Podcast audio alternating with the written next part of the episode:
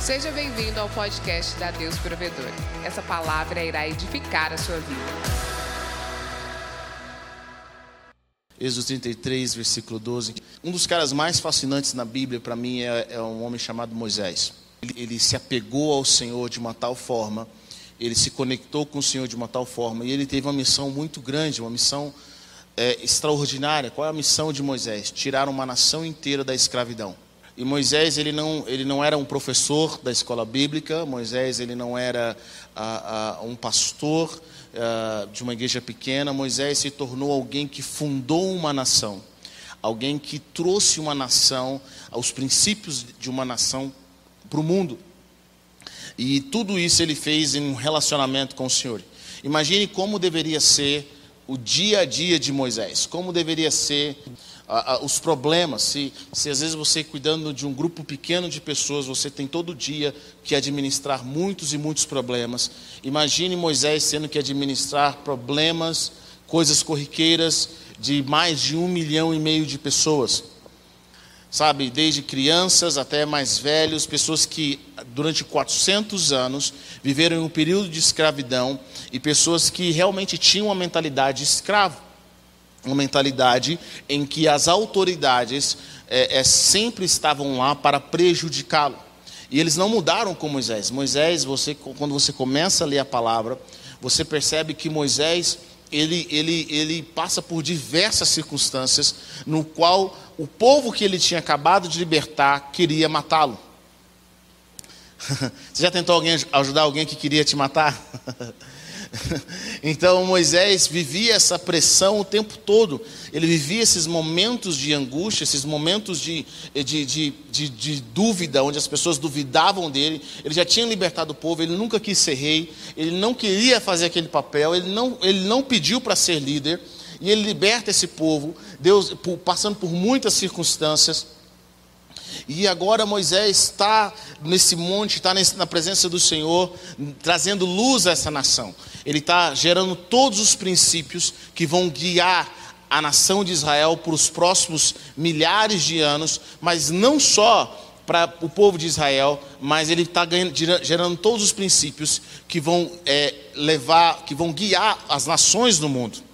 E tudo isso começa no relacionamento desse homem ele traz toda a aceleração que Israel precisa, ele traz a história de Israel, ele traz as leis que guiam o povo de Israel, ele traz as, as leis que nós, que nós temos como judaico-cristãs, tudo isso na vida desse homem. Querido, o que Moisés realizou talvez seria algo que demoraria gerações e gerações para serem concretizadas.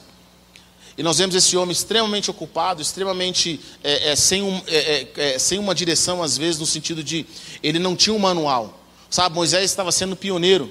Quem era o homem que um dia tinha tirado uma nação do Egito e levado para a terra prometida? Moisés teve que treinar esse povo é, a aprender a lutar, eles teve que aprender a se organizar. Com certeza eles não sabiam ler, eram, era, eles tinham todos os tipos de dificuldades possíveis.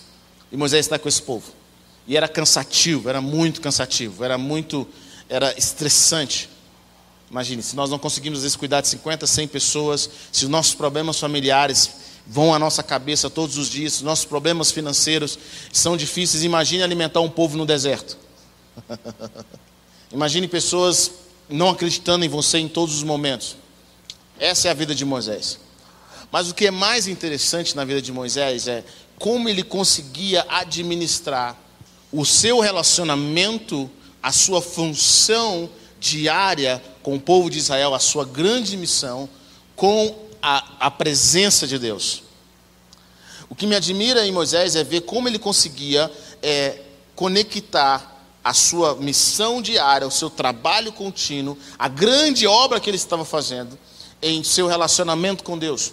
Porque uma das coisas que eu tenho mais observado é que quando nós não conseguimos manter essas duas coisas em ordem, nós temos a geralmente focar em um e deixar o outro.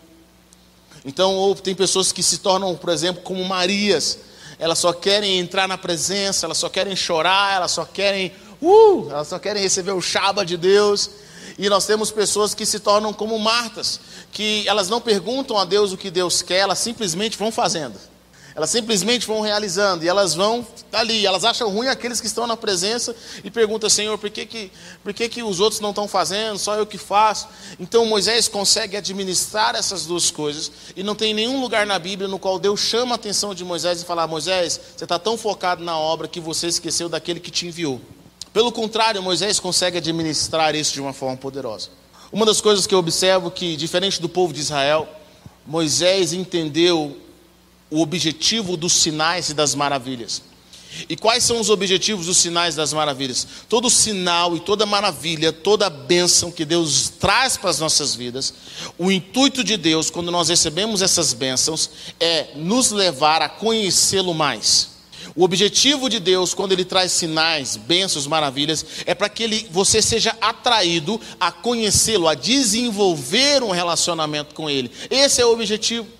O objetivo de tudo isso que nós vemos é: o, agora o povo viu de, por, por, inúmeras provas que Deus os amava, que Deus os tirou do, do Egito. Deus não tirou eles do Egito no sentido de estar tá fugido. Deus ele foi pacientemente colocando as dez pragas. E Deus podia ter colocado mil pragas ali. Ele ia derrotando o Egito aos poucos se ele quisesse. Deus mostrou o poder dele, abriu o mar vermelho. Deus alimentou o povo no deserto. E todos esses sinais, todas essas maravilhas, a paciência de Deus com o povo o futuro que Deus queria trazer para eles, todo esse processo, e por incrível que pareça, a maioria deles não entenderam que o que Deus queria, estava querendo levá-los a um relacionamento. Que aquilo era só para provar quem Deus era, era, era, era, era como se fossem os cartões de visita de Deus.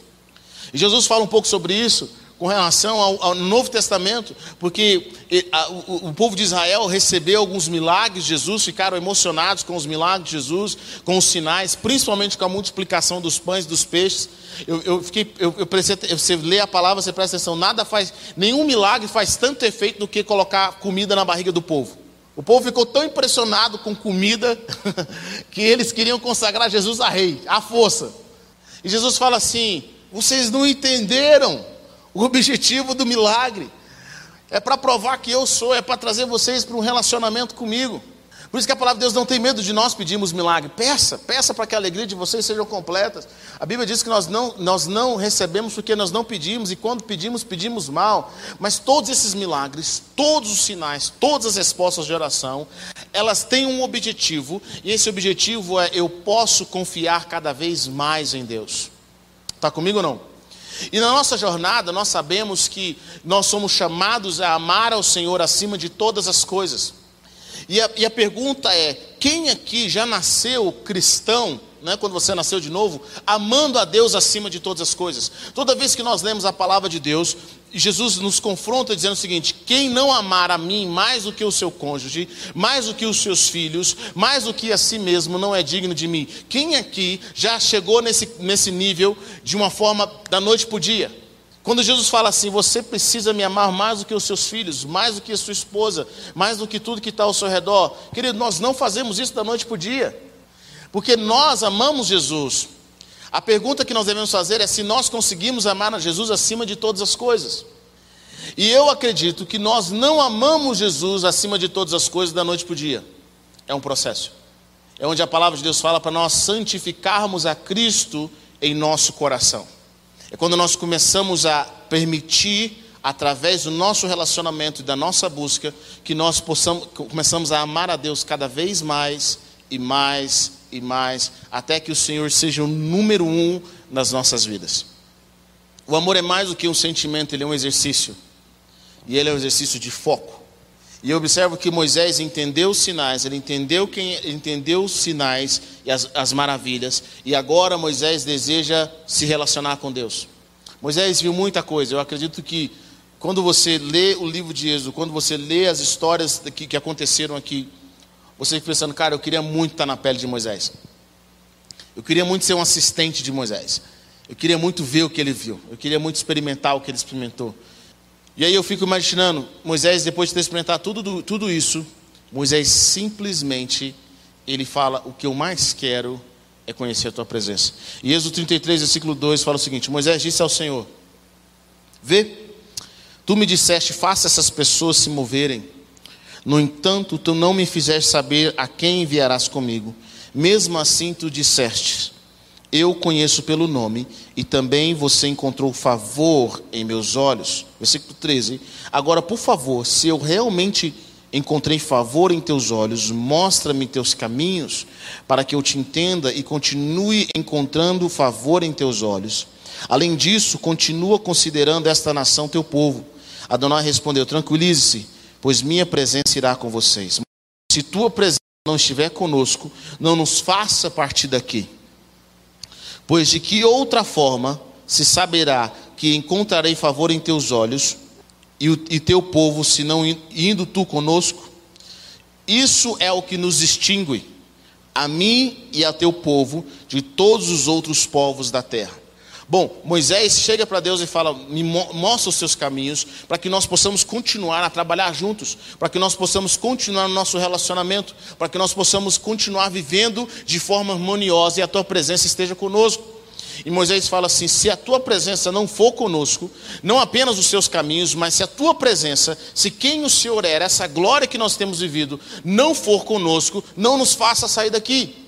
E Moisés entende o seguinte: que o que fazia diferença no povo de Israel não era a intelectualidade deles, mas era a presença de Deus junto com eles. Sabe, nós vivemos uma sociedade no qual nós valorizamos muito o intelecto, nós valorizamos muito a, a, a alta administração, o alto gerenciamento, a alta performance, mas e, e Moisés sabia que, ainda que ele tivesse estudado no Egito, tudo que ele aprendeu na vida, ele sabia que o povo de Israel só continuaria sendo diferente por causa da presença de Deus. Querido, deixa eu falar algo para você: judeu não é nada sem a presença de Deus. E quando o Senhor nos oferece como nação a oportunidade de ter a sua presença, eu quero que você entenda isso. Existe a presença de Deus a nível pessoal, onde Deus se torna o seu Senhor.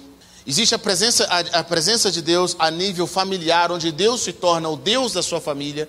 Você experimenta um outro nível de Deus quando a sua família entra no propósito e agora a presença de Deus não está só em você, mas agora está na sua família, na sua casa. É a bênção de Obed-Edom, onde ele, ele recebe a arca de Deus na sua casa. Existe a bênção de Deus sobre uma congregação, sobre uma igreja, onde a presença de Deus vem sobre aquela igreja, as pessoas estão com o mesmo coração, com o mesmo intuito. Existe também a presença de Deus sobre uma nação. Quando a presença de Deus se revela sobre uma nação, aquela nação é abençoada em todos os sentidos. É o que nós vimos nos últimos 500 anos, onde nações se entregaram a Jesus. Não foi apenas um avivamento de pessoas simples, simplesmente, mas foi um avivamento de nações. É um nível de glória, é um nível que nós não compreendíamos até então, mas nós vemos os frutos. E Deus agora não está se revelando apenas para uma pessoa em, em, em particular, Israel, Ele está se revelando para a nação. E Moisés fala o seguinte: a nossa diferença não é que nós temos uma grande escolaridade, a nossa diferença não é que nós somos inteligentes, a nossa, a, a nossa diferença é que nós temos a tua presença. O que nos distingue é a tua presença. Bom, se o que distingue é a presença, e não o nosso intelecto, não a nossa capacidade de fazer riquezas, não a nossa capacidade de gerar novas leis por aí ou criar um melhor mundo. Deixa eu falar uma coisa para você, querido: não tem como criar um melhor mundo sem Deus. Ponto. Ponto. Não tem como criar o um melhor mundo sem Deus. O mundo, para melhorar, precisa da presença de Deus, precisa dos princípios de Deus. Esquece, tudo que fizeram até hoje foi fracasso, nada deu certo. O que deu mais certo foi a vida cristã, foi quando os cristãos trouxeram a presença de Deus para as nações. Nada deu certo e nada vai dar certo sem a presença de Deus. Por quê? Porque Deus criou dessas, as coisas dessa forma. Só vai dar certo se eu estiver presente. E Moisés entende isso, ele fala: os teus milagres, os teus sinais, obrigado pelo que o Senhor fez, mas deixa eu falar, vem com a tua presença. E o Senhor respondeu a Moisés: Também farei o que me pediu, pois você me encontrou favor aos meus olhos e eu conheço pelo nome. Moisés, no entanto, disse: Imploro-te que mostres a tua glória. Moisés, eu vi muita coisa, Deus. Eu vi coisas extraordinárias. Eu vi fogo descer do céu, eu vi mar se abrindo, eu vi comida vindo do céu, eu vi maná, eu vi, eu vi comida dos anjos, eu vi muita coisa, Deus, eu vi muita coisa. Eu vi um monte em fogo, eu vi muita coisa. Mas tem uma coisa ainda que eu quero ver. Eu quero que o Senhor me mostre a tua glória. Eu quero estar na tua presença. E a pergunta é: eu quero que você entenda, Moisés, ele era um cara que administrava uma nação inteira. Moisés não era um cara, um monge com a roupa budista e que estava separado, não conversava com ninguém, não tocava em ninguém. Moisés, ele tinha que administrar uma nação inteira. Ele tinha que administrar finanças. Querido, se nós nos preocupamos na questão da nossa alimentação, em pagar as nossas contas, imagine a cabeça de Moisés em alimentar um povo de um milhão e meio de pessoas. Imagine uma enfermidade que podia ter naquele meio. Imagine. Mas Moisés consegue administrar tudo isso e ainda assim crescer em amor e devoção ao Senhor. Porque Moisés tinha uma coisa que ele não abria mão, e ele não abria mão da presença. Ele não abria mão do relacionamento. Moisés não queria fazer as coisas para Deus apenas, ele queria fazer as coisas com Deus. Sabe, um dos melhores lugares para esconder de Deus é dentro da igreja. Porque você pode simplesmente se tornar religioso e não ter relacionamento com ele. Se eu não me engano, o pastor David Wickerson, ele foi orar ao Senhor e falou: Senhor Deus, fala com os pastores quando eles, quando eles forem orar e ler a Bíblia. Aí Deus falou, falou com ele: Esse é o problema, Wickerson. Os pastores não leem a Bíblia nem oram. Você sabe o número de pastores que não oram? O número de pastores que não leem a Bíblia? Que a presença de Deus já passou longe dele há muitos anos porque a igreja pode ser o melhor lugar para se esconder de Deus. Nós temos tantas tarefas a fazer, tantas coisas a realizar, temos tantos compromissos. E, e, e é engraçado porque eu percebo isso, que às vezes algumas pessoas acontecem algumas situações em que elas não estão mais na posição no qual elas estavam e agora a fé delas fica abalada, elas não conseguem orar. Elas não conseguem ler a Bíblia, elas não conseguem, por que, que elas não conseguem? Porque no fundo elas não conseguiam antes porque elas se esconderam através um ato religioso. Mas Moisés não, ele estava fazendo as coisas com Deus continuamente, ele estava na presença de Deus continuamente. E a Bíblia diz que Deus falava com Moisés face a face, como se falava com um amigo. E o que me intriga é se isso acontecia no antigo, no qual havia ainda o véu, o que é então que nós estamos perdendo no novo? Quando o véu foi rasgado, Moisés tinha esse coração pelo Senhor, ele desenvolveu esse relacionamento. Ele desenvolveu. E Moisés via a presença, gastava tempo com a presença e aplicava essa presença em tudo aquilo que ele fazia. Uma das formas que eu encontrei de manter sempre o Senhor no meu coração e sempre sentindo a presença de Deus, sempre entendendo onde está a presença de Deus, é aplicar o versículo que diz: quer comais, quer bebais ou fazer qualquer outra coisa, façam isso para o nome do Senhor, para a glória de Deus. Quantos conhecem esse versículo? É interessante quando você simplesmente entende que tudo que eu vou fazer, eu começo a adicionar a presença de Deus, eu entro na disciplina, em tudo que eu for fazer, eu faço para a glória se eu vou estudar, se eu vou trabalhar, se eu vou lavar louça, se eu vou limpar a casa, se eu vou vender, se eu vou comprar, se eu vou beber água, se eu vou tomar banho, se eu vou caminhar. Quando eu aplico a presença de Deus a todas essas coisas, é impressionante como a, a, a presença de Deus, eu vou ficando mais consciente da presença de Deus ao meu redor. Eu vou permitindo com que Ele cresça em mim. É tão simples, mas é tão poderoso. É o abraço que você dá na esposa. Deus, deixe, eu quero abraçar minha esposa para a tua glória. Eu quero abraçar as minhas filhas para a tua glória. Eu quero ligar para alguém para a tua glória. Oh Senhor, esteja. Eu consigo ver, você começa a ver o Senhor em tudo que você está fazendo. Em tudo que você está fazendo, você tem Ele sempre diante de você. Davi fala algo bem interessante em Salmos. Se você quiser abrir a sua Bíblia comigo rapidamente, em Salmos, acho que Salmo 33. Davi fala algo bem interessante nesse salmo. Ele fala o seguinte: Sempre tenho o Senhor diante de mim. Com o Senhor ao meu lado, jamais serei abalado. Sabe, Davi foi um outro homem que também tocou o coração de Deus.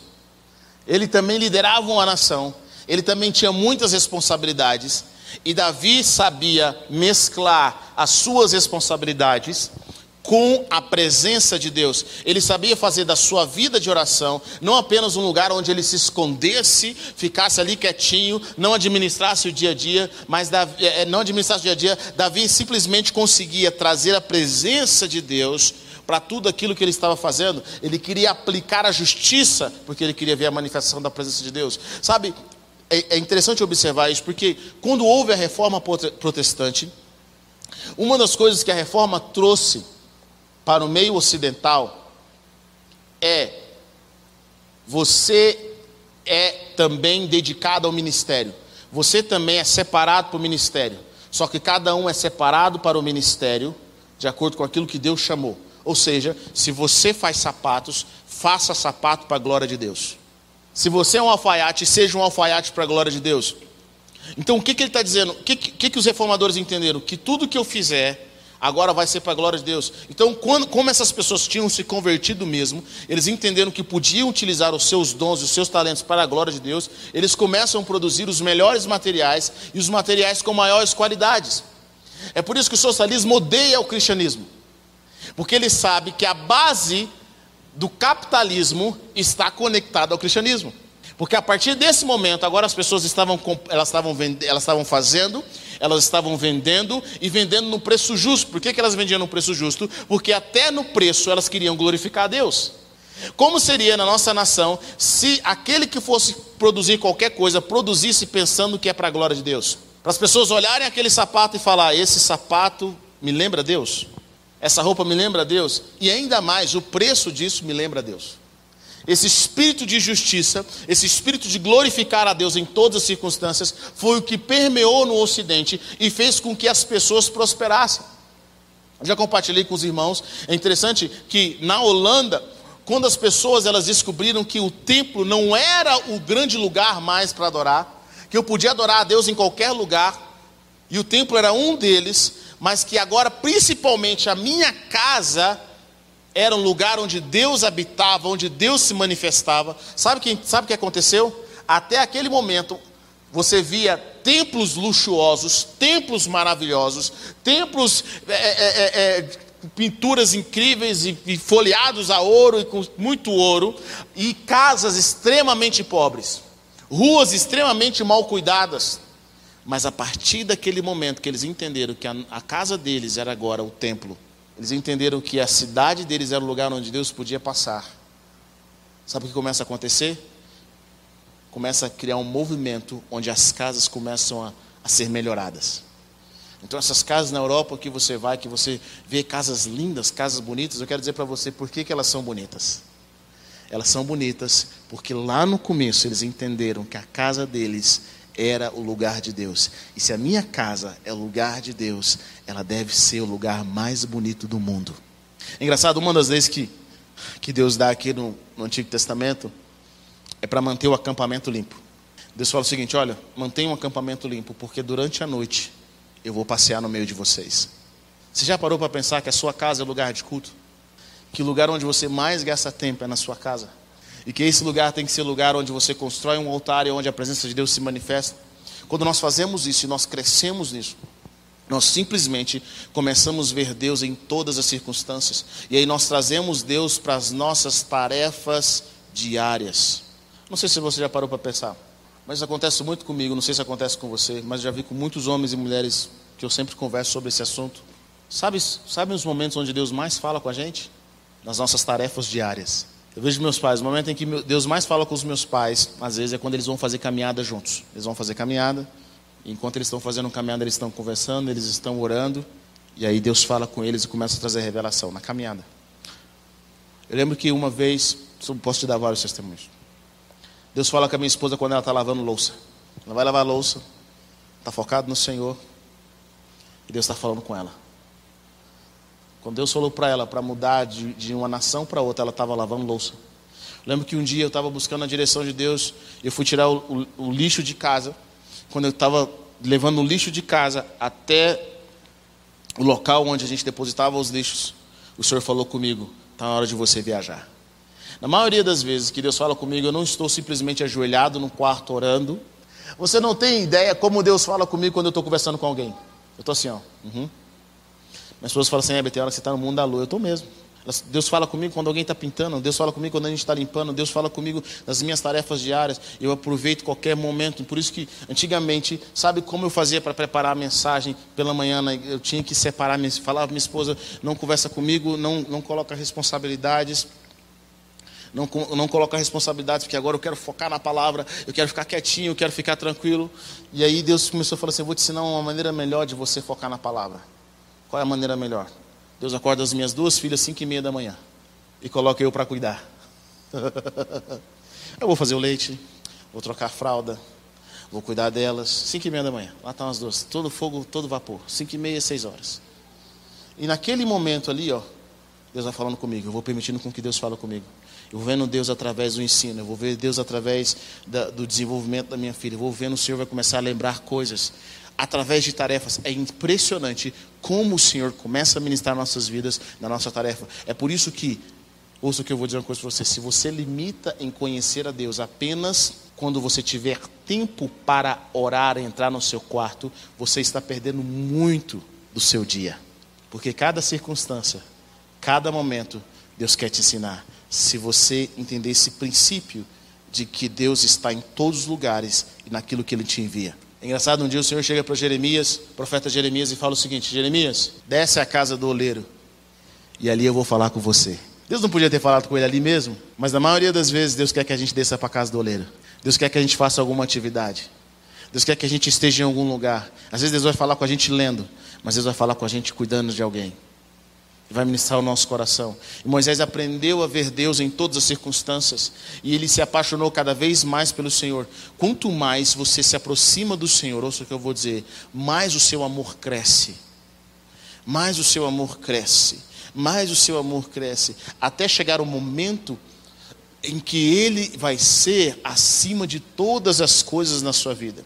Você vai ver Deus em tudo. Eu não acredito que seja da noite para o dia, mas eu acredito que dia após dia nós podemos permitir com que o Senhor seja santificado no nosso coração. E à medida que nós lemos a palavra, à medida que nós meditamos, à medida que nós oramos, à medida que nós crescemos no Senhor, à medida que nós permitimos com que o Senhor ministre em pequenos detalhes da nossa vida, que certas vitórias sejam alcançadas momento após momento, o nosso amor e a nossa devoção vai crescendo, ela vai, ela vai frutificando, uma, até chegar um momento em que nós estamos completamente apaixonados e entregues na presença do Senhor, completamente entregues, porque agora nós decidimos dia após dia. Moisés encontrou um relacionamento com Deus, a razão de viver. Ele descobriu que existia algo muito maior do que esse mundo. Ele conseguiu mesclar esses dois, porque nós somos chamados para isso. Nós somos o tipo de pessoas que conseguem viver nos dois mundos. Deixa eu falar para você, querido, o seu emprego, o seu trabalho não precisa anular a sua vida com Deus. E a sua vida com Deus não precisa anular os seus dia a dia. Esposas, voltem para casa. Maridos, voltem para casa. Voltem para o relacionamento com seus familiares. Você não precisa se esconder. Ali na sua administração, no dia a dia, você começa a ver a presença de Deus. E tudo fica mais fácil, tudo fica mais leve quando você consegue perceber Deus ao seu redor. Tudo fica mais leve. Quando você permite Deus mover na hora que Ele quiser, da forma como Ele achar melhor. Deus disse para Moisés: Farei toda a minha bondade passar diante de você e em Sua presença pronunciarei o nome de Adonai. Além disso, usarei de favor com quem eu quiser e mostrarei misericórdia a quem eu desejar.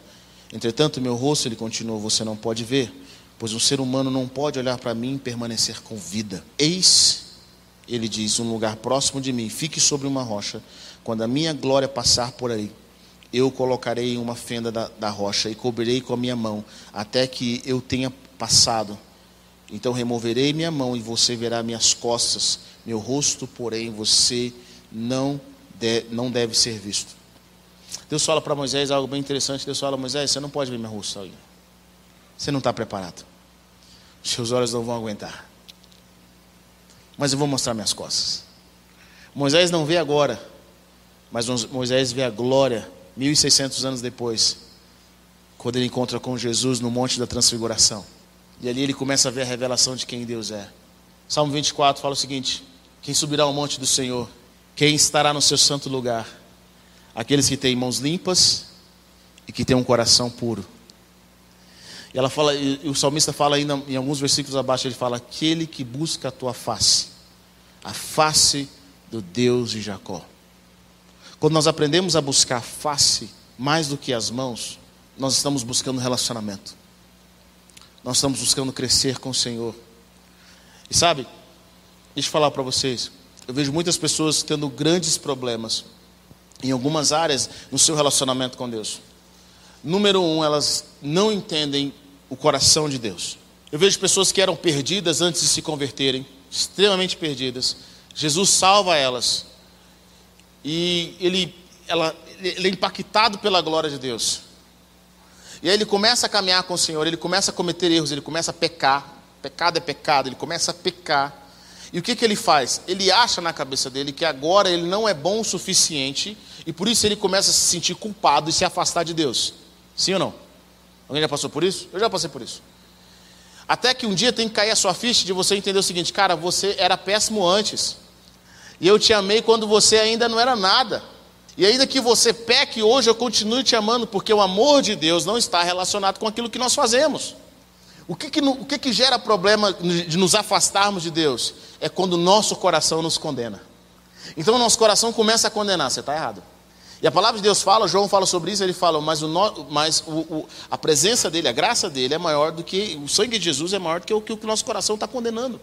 Então as pessoas começam, é, é o que o apóstolo Paulo fala, vocês começaram pelo Espírito, agora querem ir pela carne. Significa você não era nada, nunca foi.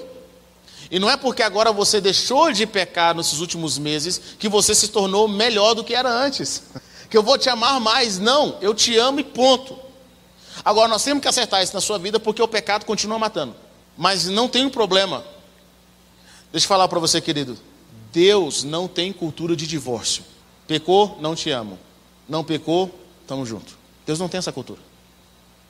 Às vezes eu vejo quando eu vou conversar com algumas pessoas e sabe quando você tem que ter conversas de confronto? Querido, conversas de confronto são importantes.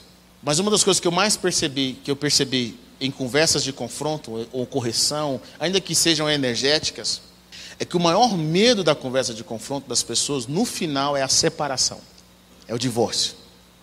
E nós temos que aprender o seguinte: nós temos que aprender que eu, nós vamos ter a conversa de confronto, mas não existe divórcio. Nós vamos alinhar o que tiver que ser alinhado, mas não existe divórcio. Eu acho que esse é o desenvolvimento mais forte de uma família. Então, se eu tiver que alinhar algo com meu irmão, eu tenho que alinhar algo com ele. É algo que foi errado, algo que não está legal entre eu e ele, mas eu entendo, ele é meu irmão, eu vou ter que ver ele amanhã. não tem divórcio. É, é obrigatório. Então nós vamos brigar. Nós vamos acertar os, os, ponteiros, nós vamos afinar a viola, mas não existe divórcio. Deixa eu falar uma coisa para você, querido. Deus é da mesma forma. Ele vai alinhar o que tiver que ser alinhado na sua vida. Ele vai corrigir o que tiver que ser corrigido na sua vida. Mas ele promete: eu não vou te deixar e não vou te abandonar até o último dia da sua vida. Então, a primeira coisa que nós temos que entender no nosso relacionamento e voltar com o Senhor é: entenda o seguinte, Deus te ama e ponto. E Deus sempre está lá, estará lá, ponto. Ainda que você sinta ou ainda que você não sinta. Ainda que você consiga fazer ou ainda que você não consiga fazer. Ponto, é inevitável. Ele te ama. Pronto. A questão é que os nossos pecados fazem mal para nós. E ele nos condena. Não foi Deus que se afasta do homem, é o homem que se afasta de Deus. Deus não se escondeu de Adão quando Adão peca no jardim. Deus fala: Adão, não sei o que é, não me toque. Adão, não toque em mim, você está pecaminoso. Deus chega assim: Adão, onde você está? Pergunta é: você acha que Deus não sabia? Adão nunca tinha escondido no jardim. Deus sabia onde Adão estava. A pergunta é se Adão sabia onde ele estava agora. Porque Adão tinha caído da sua posição. Deus continua sendo Deus. A palavra de Deus fala algo bem interessante em Provérbios. E eu descobri isso que isso é uma das coisas mais poderosas que um ser humano pode ter. Você quer um, algo na sua vida que todo mundo vai gostar? Algo que vai transformar a vida de pessoas que estão ao seu redor. Você quer isso? Você quer isso na sua vida? A palavra de Deus fala sobre isso. Que todos nós, todo ser humano, busca em alguém amor perene. O que é o amor perene? É o amor contínuo. A pior coisa que tem é você lidar com alguém em que ele te ama, ele te ama muito hoje e amanhã ele te despreza. E o que a palavra de Deus fala que o que nós buscamos é o que nós buscamos. O que, que nós buscamos nos nossos relacionamentos? Amor contínuo. Pode ter problemas? Vai ter problemas, vai ter problemas, acontece isso, e vai ter problemas. Mas o nosso amor continua o mesmo. Eu continuo do mesmo jeito que eu sou hoje, eu vou ser amanhã, eu vou ser depois. Querido, esse é Deus. Deus, ele não fica louco da noite para o dia. Deus, ele não te ama mais hoje, te ama menos amanhã. Esse é Deus. Esse relacionamento é saudável. Número um, eu vejo que as pessoas têm problema nessa área, entender que Deus é Deus. Ele nos ama. E a mentalidade dele é muito é muito maior que a nossa. A forma como ele vê a nobreza do Senhor é algo fora do comum. É algo fora do comum. Deus é muito nobre.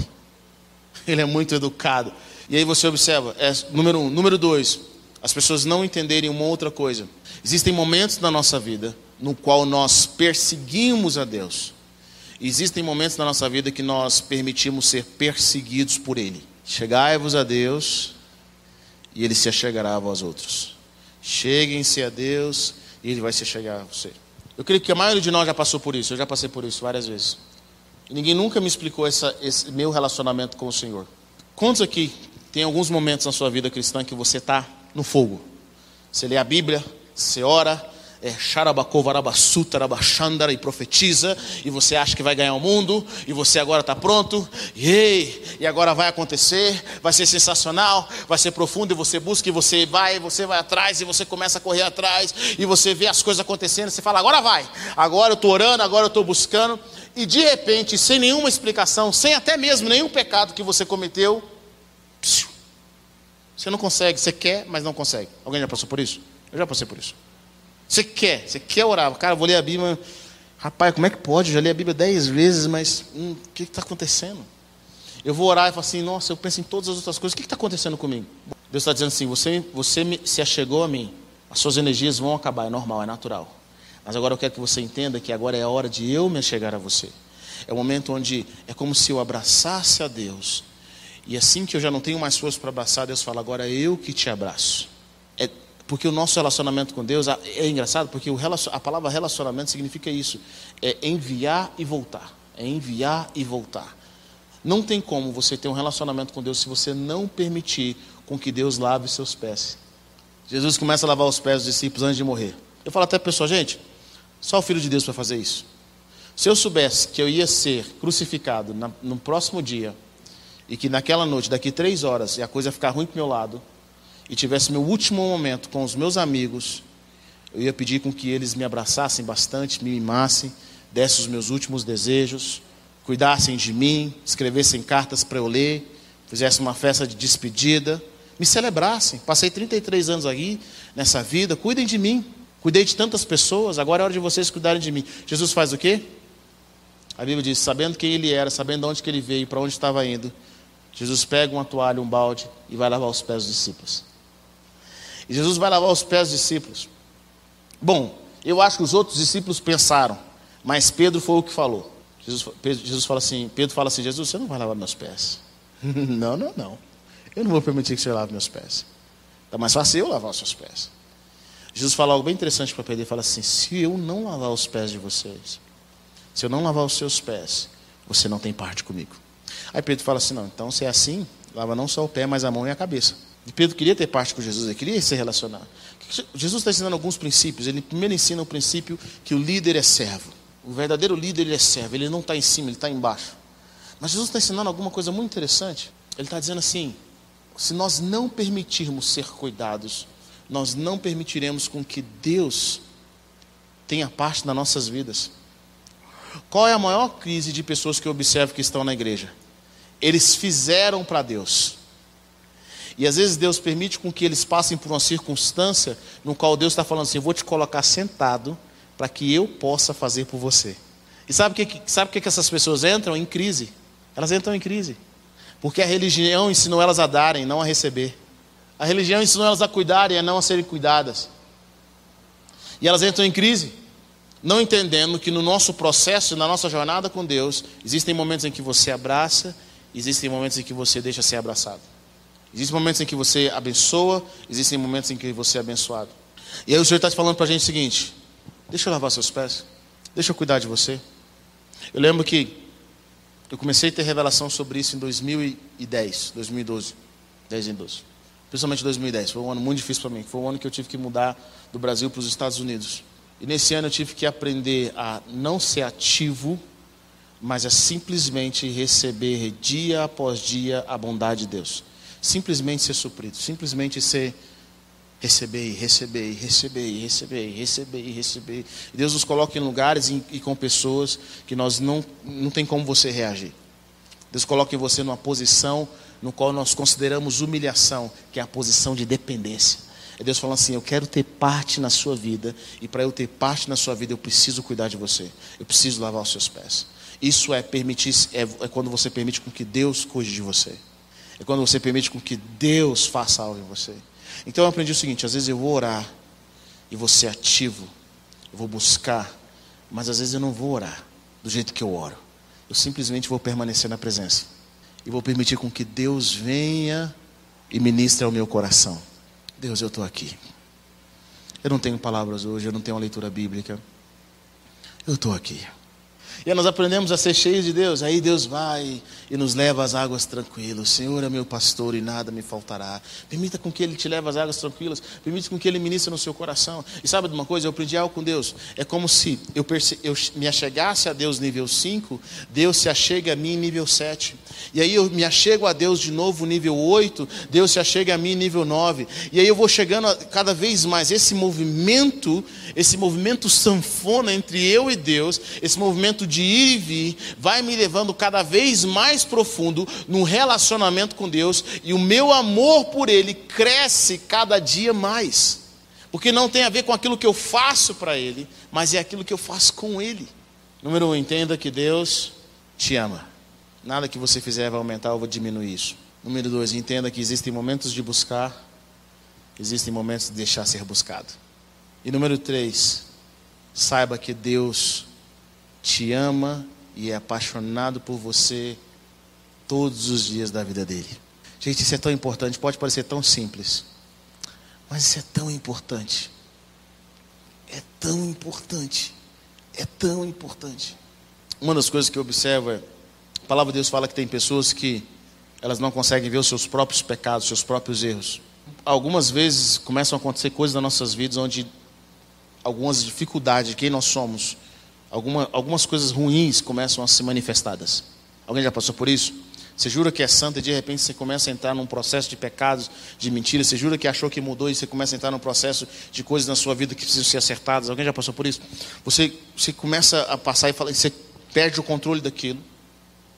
E o que, que eu tenho percebido? Eu percebi que é muito comum que algumas pessoas, elas simplesmente, elas começam a, a achar que Deus mudou com elas.